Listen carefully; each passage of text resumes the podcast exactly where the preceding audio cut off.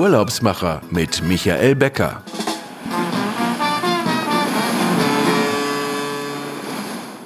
Herzlich willkommen. Hier sind die Urlaubsmacher, der Podcast mit außergewöhnlichen Reiseprofis und für Reisebegeisterte und Brancheninteressierte. Wie gesagt, mein Name ist Michael Becker und Sie hören mich aus der Fides Lounge hier in Berlin. Und ja, eine neue Ausgabe. In der letzten Ausgabe hatte ich vergessen, noch auf unsere Folge im Mai, die Nummer 24, hinzuweisen, nach den News Tirol Wandern und Skisafari. Da hatte ich mich im Mai schon mit Gerhard Fink unterhalten von den Vaya Hotels und er hatte dort ganz viele Tipps gegeben, wie man eben von Hotel zu Hotel die Skisaison verbringen kann. Und vielleicht wird es doch irgendwie möglich sein, die Skisaison 20 21, 22 in einer Form durchzuführen. Wir werden das sehen, wir werden das begleichen, halten Sie auf dem Laufenden. Aber heute möchte ich erstmal einen Gast begrüßen, gleich aus dem Ursprungsland der gehobenen Hotellerie. Die Schweizer Luxushotellerie ist Vorbild für im Grunde die ganze Hotelbranche weltweit. Die Fachhochschule ist legendär und wie bei Uhren und Schokolade zeichnet sich dort exzellente Qualität, hervorragender Service in der Hotellerie aus und ich freue mich daher heute, Wilhelm Luxem von dem traditionsreichen Hotel Borolac in Zürich als Gast zu haben. Er ist seit fast zehn Jahren dort Hoteldirektor und ich freue mich auf eine ganz tolle halbe Stunde. Herzlich willkommen, Wilhelm Luxem.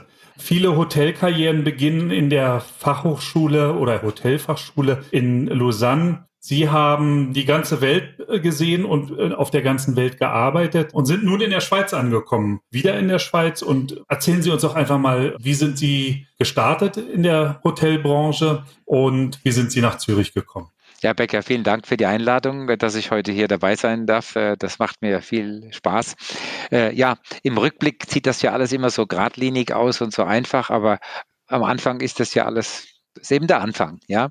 Und mein Anfang war der, dass ich äh, eine Kochlehre gemacht hatte, ganz zur Sorge meiner Eltern. Äh, die hatten ein Einzelhandelsgeschäft und mein Vater hat ein Bauwarengeschäft und eigentlich dachte man, der Junior steigt da mal mit ein. Gott sei Dank habe ich ein paar Brüder, äh, drei Brüder und einer von denen hat es dann auch übernommen. Also insofern war die Last dann von mir und ich durfte wirklich meine Kochlehre machen und habe eigentlich sehr schnell da eine ganz neue Welt entdeckt, weil zunächst war das eben so ein Jugendwunsch, jetzt will ich Koch lernen und, äh, und äh, habe mich eben immer für Kochen und Menschen interessiert und jetzt plötzlich bin ich in dieser Welt der Gastronomie und habe festgestellt, da gibt's ja noch viel mehr. Und was eigentlich besonders schön war, so im Rückblick ist, ich habe immer wieder Menschen getroffen, äh, die mich unterstützt haben, die mir den Weg gewiesen haben, die mir eine Tür gewiesen haben, die vielleicht zu etwas Neuerem, etwas Besserem, etwas Interessanterem führen könnten. Aber ich habe da auch gelernt, den Weg durch die Tür über die Schwelle, den muss man selbst machen. Also es braucht immer die Mischung aus Zuhören, Neugierde, aber auch dann den Mut haben, was Neues zu machen. Und so hat sich es eigentlich entwickelt, dass ich dann nach einigen Jahren in der Küche ne, äh, eigentlich da eine schöne Entwicklung hatte. Ich durfte für ein Jahr zur See fahren und dort die weite Welt kennenlernen auf einer Privatjacht und habe dort gelernt eigentlich, was es bedeutet, in einem totalen, absoluten Luxusumfeld zu sein. Das kannte ich bis dahin nicht. Also wir hatten beispielsweise die Yacht, war dann mal gechartert für einen Filmdreh. Da war Jacqueline Bisset und Anthony Quinn auf dem Schiff, da wurde damals, der, den Film kennen Sie vielleicht, äh, The Greek Tycoon gedreht. Äh, da durfte ich quasi als junger Koch da das alles miterleben und die bekochen und aber auch, aber auch die ganzen Fassaden bekochen, Buffets und Essen, die dann für die Filmdrehs benötigt wurden. Also ich habe da enorm viel gelernt und habe auch gelernt, dass einerseits äh, so eine Luxusumfeld äh, immer nach dem Besten, nach dem Höchsten strebt, aber gleichzeitig auch extrem effizient sein muss und kostenbewusst. Äh, also das ist ja alles sehr teuer und aufwendig. Also muss man immer auch gucken, dass man mit den Ressourcen möglichst äh, gut umgeht. Das war wirklich ein, ein tolles Lernen. Äh, ja, und dann habe ich nach der Zeit auf dem Schiff gemerkt, jetzt musste noch, noch mehr lernen und bin dann auf die Hotelfachschule gegangen in Heidelberg habe die abgeschlossen und äh, eine tolle Chance bekommen, gleich im Anschluss eine Direktionsassistentenposition zu bekommen im, im Schlosshotel in Kronberg, äh, näher äh, von Frankfurt und habe dort einen ganz tollen Chef gehabt, der mich einfach machen ließ. Ja, plötzlich hieß es, ja, du kümmerst dich jetzt mal um die Lehrlinge hier, ja. Das machst du ja anscheinend ganz gut. Und dann hatte ich da plötzlich äh, 25 Lehrlinge unter meiner Verantwortung, neben der Verantwortung eben als Direktionsassistent den Direktor zu vertreten. Und dann sagt er nach einem halben Jahr, übrigens den Weineinkauf. Ich, ich stelle fest, du interessierst dich ja für Wein.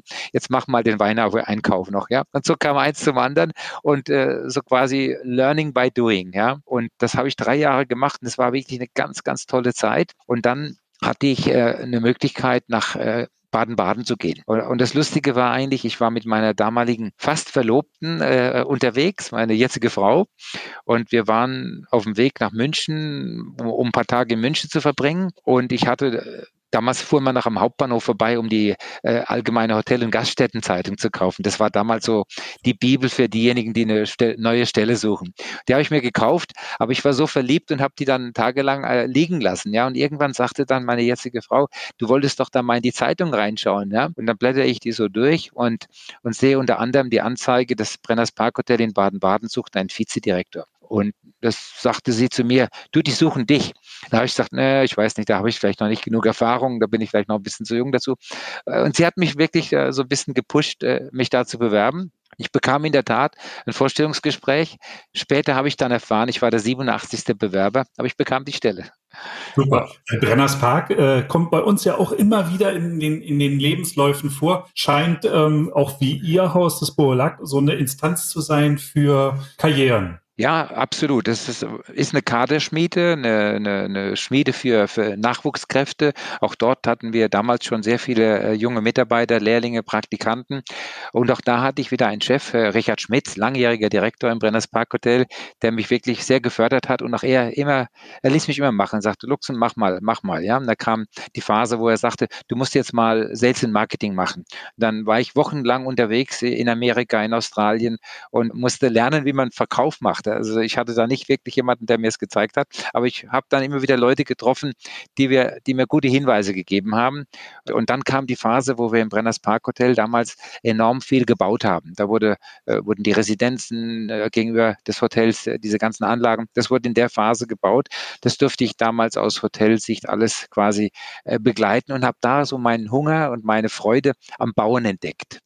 Da kann ich den Zuhörern sagen, wer mal noch mehr über den Brenners Park erfahren möchte, der geht mal in die Liste der Podcasts. Und da kommt das nämlich auch mit den Residenzen vor ähm, und den einzelnen, dem neuen Bau und dem alten Bau. Aber ich wollte Sie jetzt nicht unterbrechen. Es ging dann auch in, ich würde mal sagen, Übersee oder weit, ja, ja, weiter ja. weg. Ja, ich habe dann äh, nach acht Jahren Vizedirektor im, im Brenners Park Hotel das Angebot bekommen, ein Hotel in Australien zu führen, und zwar in Nord Queensland, äh, mitten im Barrier Reef, äh, eine Privatinsel namens Hayman, Hayman Island, eine Anlage, die damals gerade fertig war. Unter Tauchern bekannt. Ja, seit ja. drei, vier Jahren geöffnet, wunderbar, tolle Preise gewonnen, aber Geschäftlich lief es überhaupt nicht. 18 äh, Prozent Jahresbelegung. Und, und jetzt durfte ich da als Hotelmanager hin.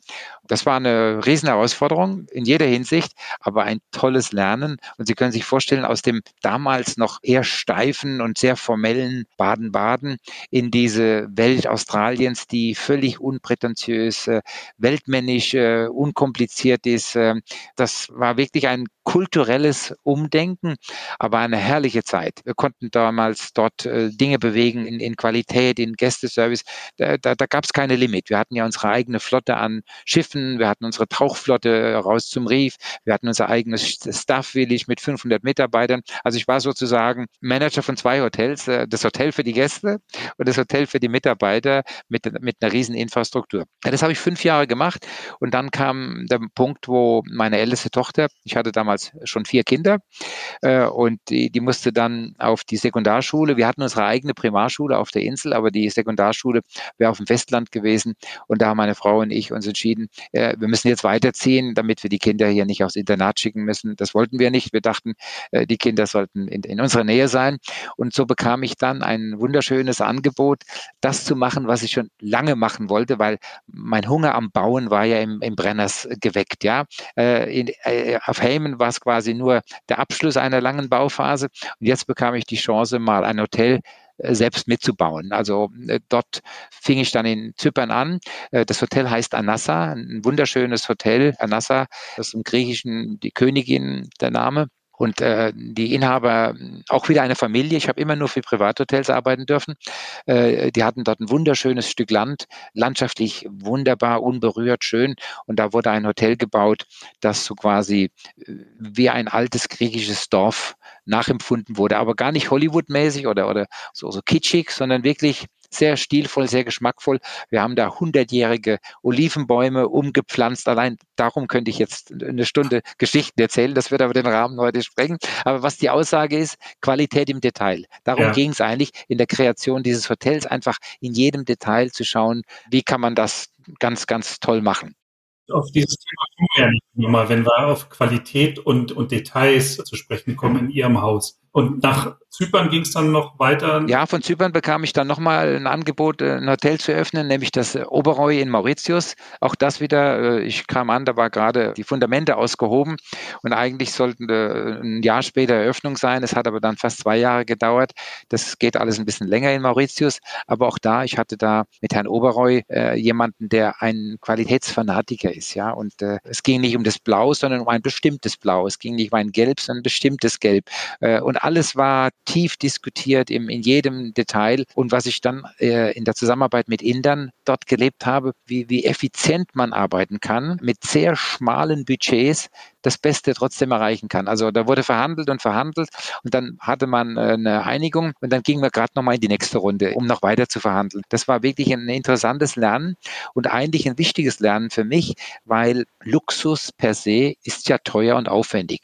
Ja, und wenn wir als Hoteliers es nicht lernen, sehr effizient und kostensensibel äh, zu arbeiten, dann wird es für die Gäste unbezahlbar. Es ja. wird immer teuer sein, aber es muss so teuer oder so günstig bleiben, äh, dass es trotzdem irgendwo bezahlbar bleibt. Das war also wirklich da in Mauritius eine, eine, eine ganz tolle Schule. Äh, ja, und dann war der Punkt gekommen, wo ähm, wir entschieden haben, äh, wir sollten vielleicht zurück nach Europa kommen. Die Kinder werden größer und die Älteste wollte schon ihr Studium beginnen. Und da dachten wir uns, wenn wir jetzt anfangen, die äh, auf unterschiedlichen Kontinenten äh, dann äh, zu haben, dann implodiert irgendwo die Familie. Und Familie war und ist für mich immer was sehr Wichtiges. Eigentlich auch das, was Kraft gibt, äh, im Beruf gut zu sein, wenn man nach Hause kommt und eine intakte Familie hat. Und deshalb muss man das irgendwo auch dann in der Balance halten. So haben wir uns entschieden, wir, wir möchten zurück nach Europa, aber ich wollte eben nicht für eine Kette arbeiten, die mich dann vielleicht irgendwo nach zwei Jahren wieder woanders hinschicken, sondern ich wollte eigentlich meine, meine Karriere so fortsetzen, dass ich weiterhin für Privathotels arbeite und bekam dann die Chance, äh, das Excelsior Hotel Ernst in Köln zu übernehmen. Äh, ein wunderschönes traditionelles Haus, äh, direkt am Dom. Man kann nicht schöner liegen in Köln und habe dann dort acht Jahre lang dieses Haus geführt geführt. Und das ist die gleiche Familie, äh, der auch äh, das Borolak äh, gehört. Und so kam ich eben dann nach Zürich ins Borolak, weil dann mein Vorgänger in den Ruhestand ging nach 30 Jahren. Das war noch interessant, weil Herr Kracht, der Inhaber, der musste zum ersten Mal in seinem Leben einen Direktor suchen, weil sein Direktor hatte seinen Vater noch ausgesucht, ja. Und jetzt war das die neue Situation. Aber wir haben ja jetzt schon einige Jahre zusammengearbeitet, in, quasi in Köln. Das Vertrauen war offensichtlich da. Und so bekam ich diese schöne Aufgabe, das schönste Hotel der Welt führen zu dürfen, äh, das, das Borolac. Ja, und hier bin ich jetzt seit fast zehn Jahren, ja. Man bezeichnet ja Ihr Haus auch so als Ikone der Hotellerie, nicht nur in Zürich, sondern auch international. Es ist Tradition, dass es Luxus gibt dort und das Luxus aber eben auch, wie Sie schon sagten, mit sehr viel Qualität verbunden ist. Es ist nicht nur, dass man sagt, ich führe hier ein Luxushotel, sondern man muss auch jeden Tag darauf achten, dass die Qualität und auch äh, die Wertigkeit erhalten bleibt. Was zeichnet im, im Boolack diese Punkte aus? Wertigkeit, Luxus und ähm, ja, Weiterentwicklung? Ja, das ist eigentlich, dass, dass man versucht, das Wort Luxus gar nicht in den Mund zu nehmen. Damit beginnt es eigentlich, weil damit sonst das Missverständnis von Glitzer und Oberflächlichkeit entstehen könnte. Wir definieren eigentlich Luxus, wie Sie es eben schon gesagt haben, aus Wertigkeit von Material, als ein Element von Beständigkeit, also kein Wegwerfartikel. Äh, alles, was man macht, macht man äh, handwerklich perfekt. Man arbeitet mit den besten Leuten. Man sucht die am besten passenden Materialien aus. Äh, und dann das andere ist auch die Authentizität. Nicht so ein Haus wie das Borolac. Wir haben vor zwei Jahren unser 175-jähriges Jubiläum äh, gehabt äh, und groß gefeiert in so einem nach Jahren alten Haus können ja zwei Dinge passieren. Einerseits, dass es vielleicht zu einem Museum wird, weil alles versteinert und vielleicht auch verstaubt, oder weil immer wieder sehr erratisch renoviert wird und, und mal die grüne, mal die blaue Phase kommt und dann kommt die Rokoko-Fassade und dann kommt irgendwann, ich weiß nicht was, und dann hat man ein, ein Sammelsurium, äh, aber ein Hotel mit einem hohen Qualitätsanspruch, wie das Borolac, will ja seine DNA pflegen, quasi das Gewachsene an Historie, an, auch an Aura, die sich durch, durch Ästhetik ausdrückt, pflegen und erhalten und dennoch sorgfältig immer weiterentwickeln. Das funktioniert natürlich sehr gut, wenn wir hier man als Inhaber eine Familie hat, die im Haus nicht nur, weil sie Inhaber sind, verbunden sind, sondern wirklich als Hoteliers äh, hinter dem Haus stehen und auch was Ästhetik angeht, ganz klare Vorstellungen haben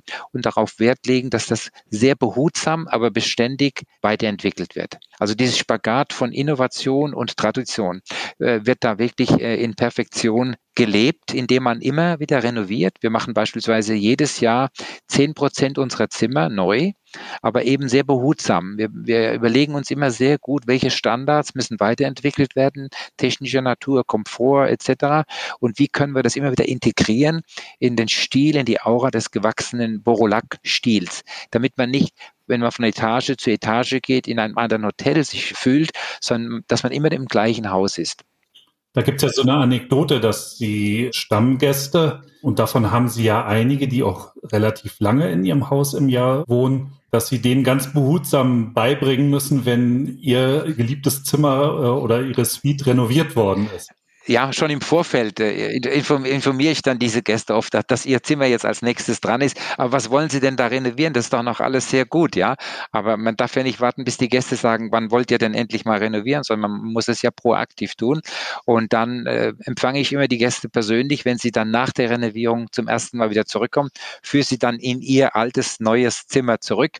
Und in der Regel finden sie das gut. Es gibt aber auch schon mal Fälle, wo es dann einfach nicht ihrem persönlichen Empfinden entspricht dann finden wir ein anderes Zimmer. Dann zeige ich einfach den Gästen andere Zimmer, damit wir diesen Stammgast äh, nicht verlieren. Aber in aller Regel ist es eigentlich so, dass die, die Renovierungen sehr positiv empfunden werden, weil sie ja nie Revolution sind. Sie sind, diese Renovierungen sind immer Evolution.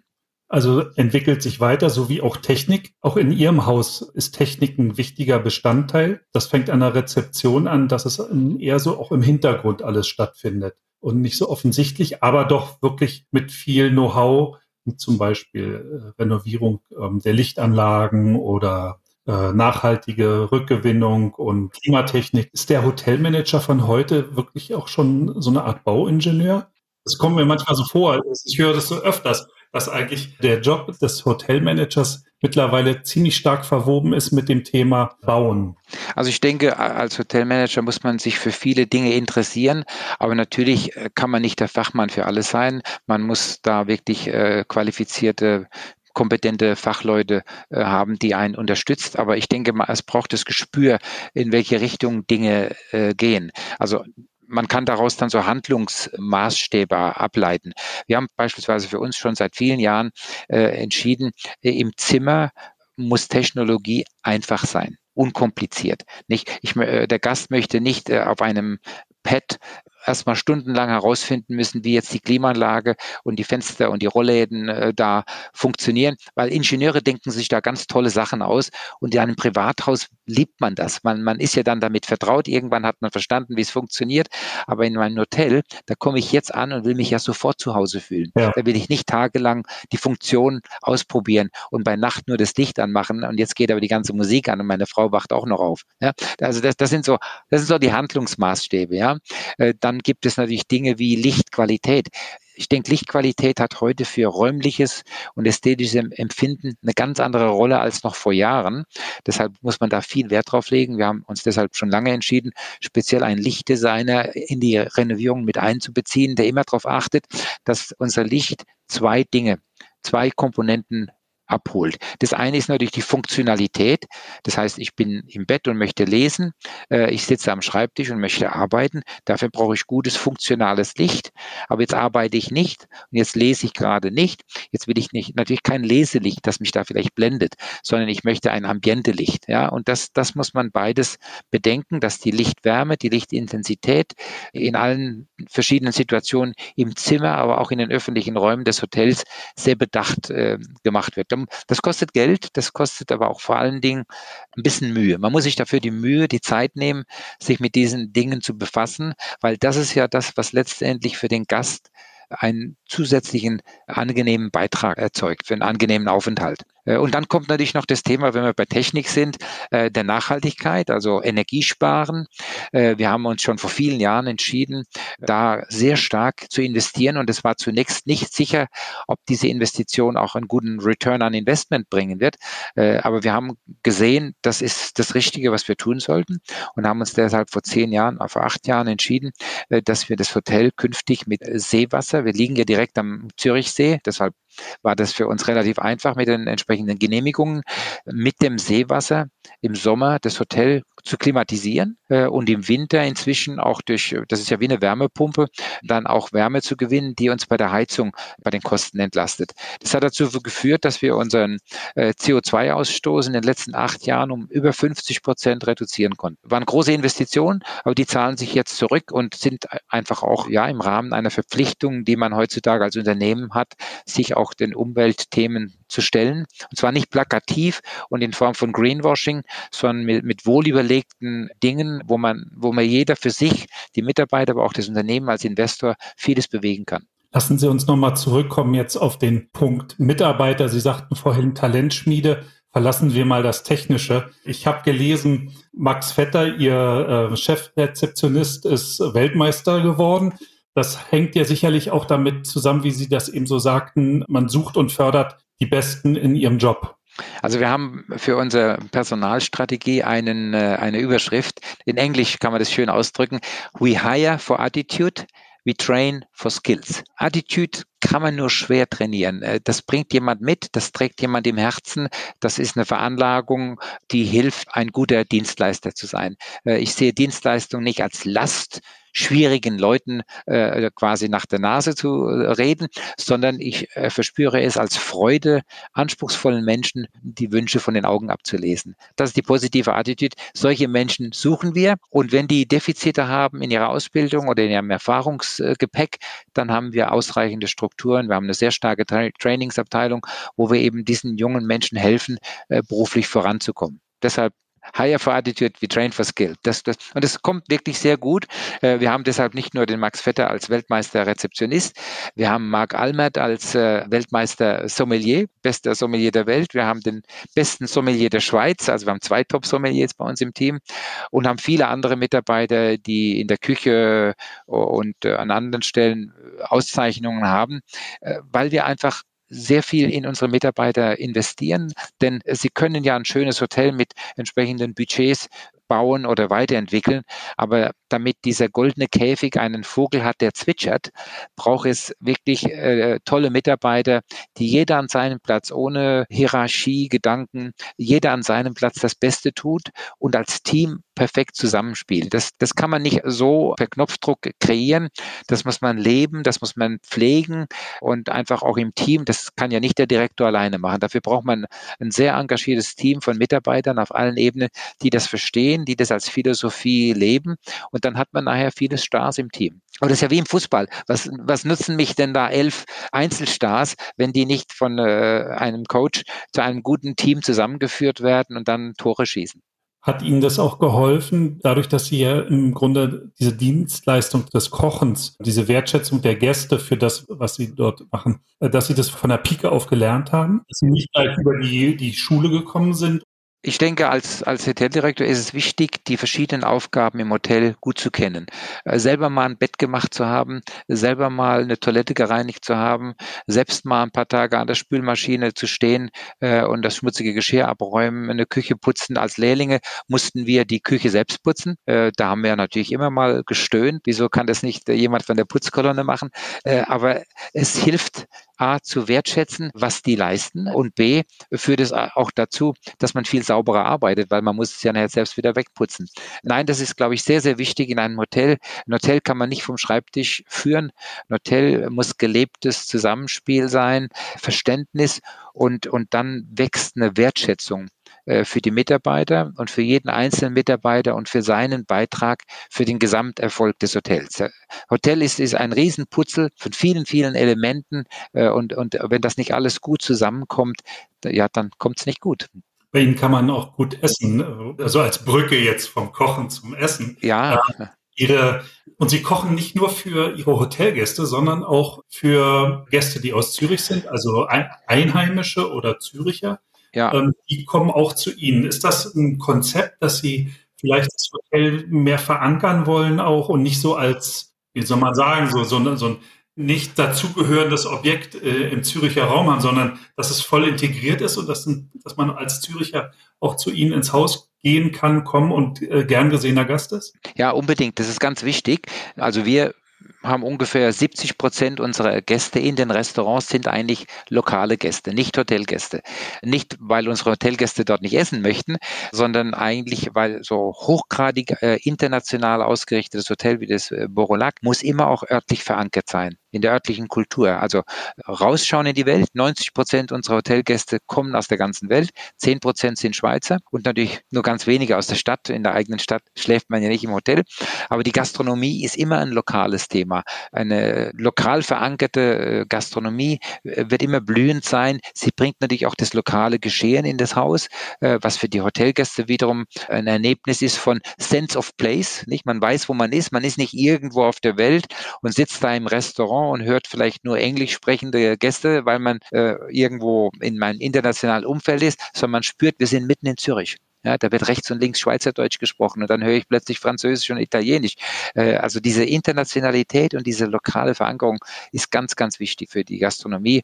Und wir haben natürlich eine, eine sehr breit aufgestellte Gastronomie. Wir haben ja mit unserem Pavillon-Restaurant ein Zwei-Sterne-Restaurant. Laurent Eperon macht dort eine vorzügliche, moderne reduzierte äh, französische Küche, macht jetzt auch seit zwei Jahren äh, parallel zu unserem Standard äh, auch ein äh, Menü, das nennt er Le Jardin, also das, den Gemüsegarten sozusagen, ein vegetarisches äh, Menü, aber eben auf Zwei-Sterne-Niveau und das wird sehr, sehr gerne angenommen. Und dann haben wir als Pendant unsere Brasserie Bauers, die wir vor knapp drei Jahren neu gemacht haben. Das war vorher ein Bistro-Typ von Restaurant. Es hieß Rive Gauche und war sehr, sehr erfolgreich. Aber auch da waren wir an dem Punkt, wo wir dachten, what's next? Wie, wie können wir das Ganze steigern? Wie können wir die Gäste noch zeitgemäßer abholen?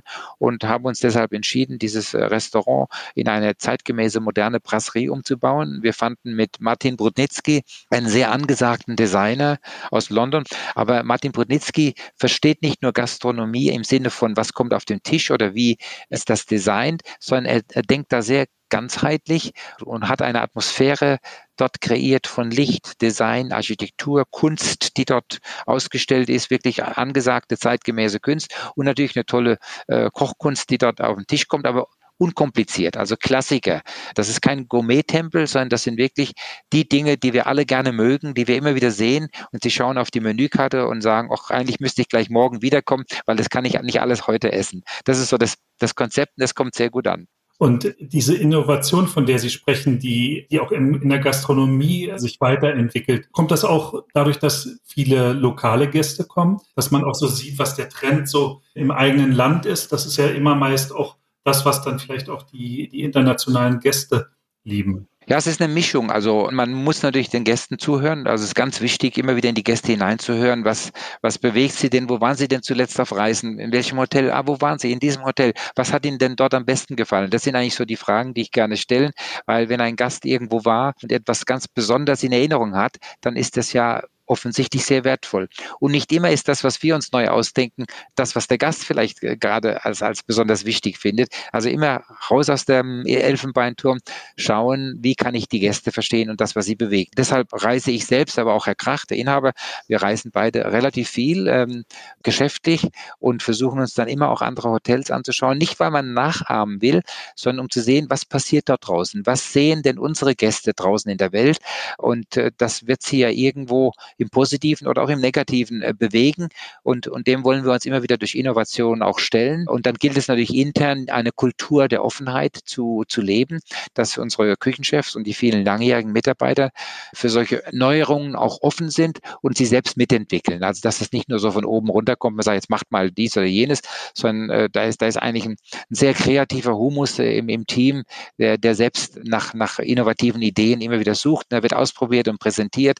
Äh, und das finde ich eigentlich als einmal Koch, immer Koch, sage ich ja. Wenn man mal in der Küche selbst stand, dann äh, finde ich das immer wieder sehr reizvoll, wenn man dann zusammen mit den Küchenchefs so Dinge ausdiskutieren, ausprobieren, optimieren kann. Das ist eigentlich ein, einer der spannendsten Teile äh, des Hotellebens. Ja. Das Wichtige ist, was Sie auch eben sagten, rausfahren und reisen und sich inspirieren lassen und nicht zu denken, der fährt raus, um zu kopieren, sondern einfach um Eindrücke auf sich wirken zu lassen, ist, glaube ich, der Erfolg eben auch im eigenen Unternehmen Veränderung voranzutreiben. Ja, absolut. Ja, also es geht nicht um, ums Kopieren, es geht wirklich um die Inspiration. Ja, Inspiration. Das, wir kommen gleich nochmal auf das Thema Reisen. Wir unterbrechen unser total interessantes Gespräch. Ganz kurz für die Reisenews von Lobster. Martina hat wieder ähm, tolle Tipps zusammengestellt und danach hören wir uns gleich wieder. Bis gleich.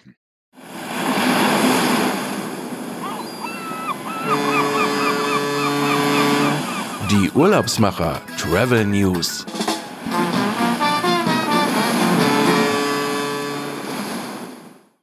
Herzlich willkommen zum Newsticker bei Ihren Urlaubsmachern. Powered by Lobster Experience, dem Spezialisten für besondere Hotelperlen im Luxusreisesegment. Jahreswechsel. Zu den Feiertagen im Dezember hat die Lufthansa Group aufgrund der starken Nachfrage die Kapazitäten aufgestockt. 440 zusätzliche Flüge mit 80.000 extra Sitzplätzen an Weihnachten und Neujahr. Die beliebtesten Ziele sind New York, Florida, Portugal, Spanien und die Kanaren. Finca Can Benit auf Mallorca. Auf einem Hügel über dem Binibona-Tal im Norden der Insel ist dieses intime Refugium ein Ort, an dem Sie den Rest der Welt hinter sich lassen können. Die abgeschiedene Lage von Can Benit verbindet weite Ausblicke mit dem Luxus absoluter Ruhe. Zugleich ist das Anwesen nur eine kurze Fahrradtour von einigen der schönsten Dörfer der Insel, Selva, Kaimari und Moskari entfernt. Das Landhaus mit zehn Zimmern und Suiten lebt Schlichtheit und ist die höchste Stufe an Raffinesse.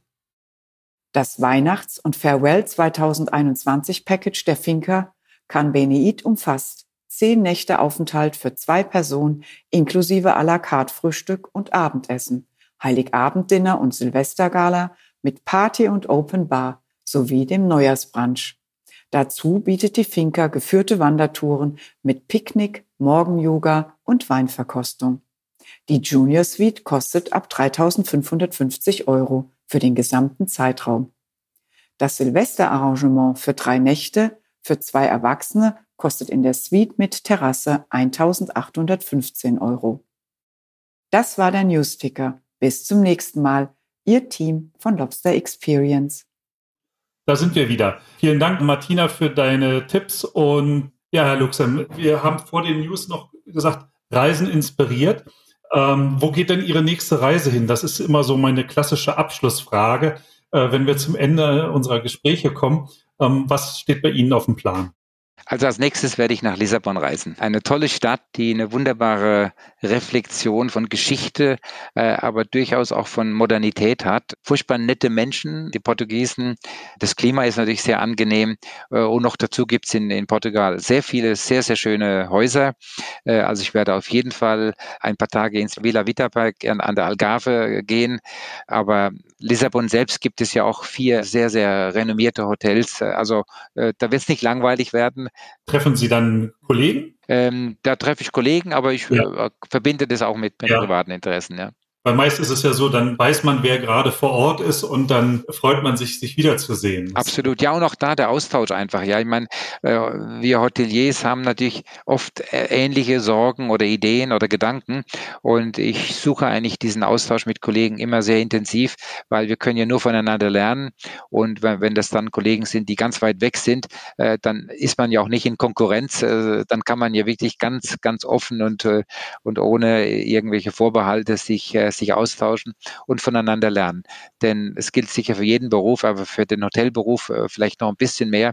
Man hat nie ausgelernt. Es gibt immer wieder was Neues. Das macht den Beruf spannend, aber das ist auch ein Zeichen, das ganz klar bedeutet, wir müssen wachsam bleiben, weil sich die Ansprüche der Gäste extrem schnell wandeln. Die technischen Veränderungen, die jetzt äh, nicht nur durch Corona, sondern auch durch die ganzen gesellschaftlichen Veränderungen äh, laufenden, äh, ja, äh, unter veränderten Verhaltensmaßnahmen, veränderten Verhandlungsmuster, wie bucht man, wie reserviert man, wie reist man, das ist ja alles so stark im Wandel und durch Technologie auch angetrieben. Und da müssen wir gut informiert bleiben und immer wieder schauen, wie können wir das in die richtige Balance bringen mit unserem Konzept und unser Konzept entsprechend auch behutsam weiterentwickeln. Das ist eine ganz spannende Geschichte eigentlich. Ja. Das war eigentlich ein ganz tolles Schlusswort. Und bevor wir zum echten Ende kommen, kann ich nur sagen, vielen Dank für die tollen Einblicke in die Tradition und Innovation des Hotel Boalac in Zürich. Und liebe Zuhörer, wenn Ihnen unser Podcast, unsere heutige Ausgabe wieder gefallen hat, dann Daumen hoch und empfehlen Sie uns weiter. Erzählen Sie, dass wir auf allen bekannten Podcast-Plattformen zu finden sind. Und in der nächsten Ausgabe werden wir Raphael Marzahn von Star Alliance zu Gast haben und dann werden wir mal über die Tipps und Tricks sprechen, wie man Round the World fliegt. Und ich denke, das wird auch mal wieder was ganz anderes und Spannendes sein. Wir werden danach sicherlich wieder auch wieder in die Hotellerie zurückgehen. Ich war in Wien und habe mit vielen bekannten Mitarbeitern und Hotelmanagern weltweit äh, dort in der letzten Woche gesprochen. Also da kommt noch auf einiges auf uns zu von tollen Häusern und fantastischen Menschen, die diese Attitude haben, in der Hotellerie sich in diese Dienstleistung an den Gästen dort wohlzufühlen. Und in diesem Sinne, in 14 Tagen gibt's die nächste Ausgabe. William Luxem, vielen, vielen Dank, dass wir hier heute Nachmittag so nett äh, beieinander gesessen haben und gesprochen haben. Sie in Zürich, ich in Berlin. Und das war wieder eine tolle halbe Stunde. Vielen, vielen Dank. Bis bald. Ja, vielen Dank, Herr Becker. Danke für die Einladung. Hat mir auch Spaß gemacht. Tschüss. Tschüss.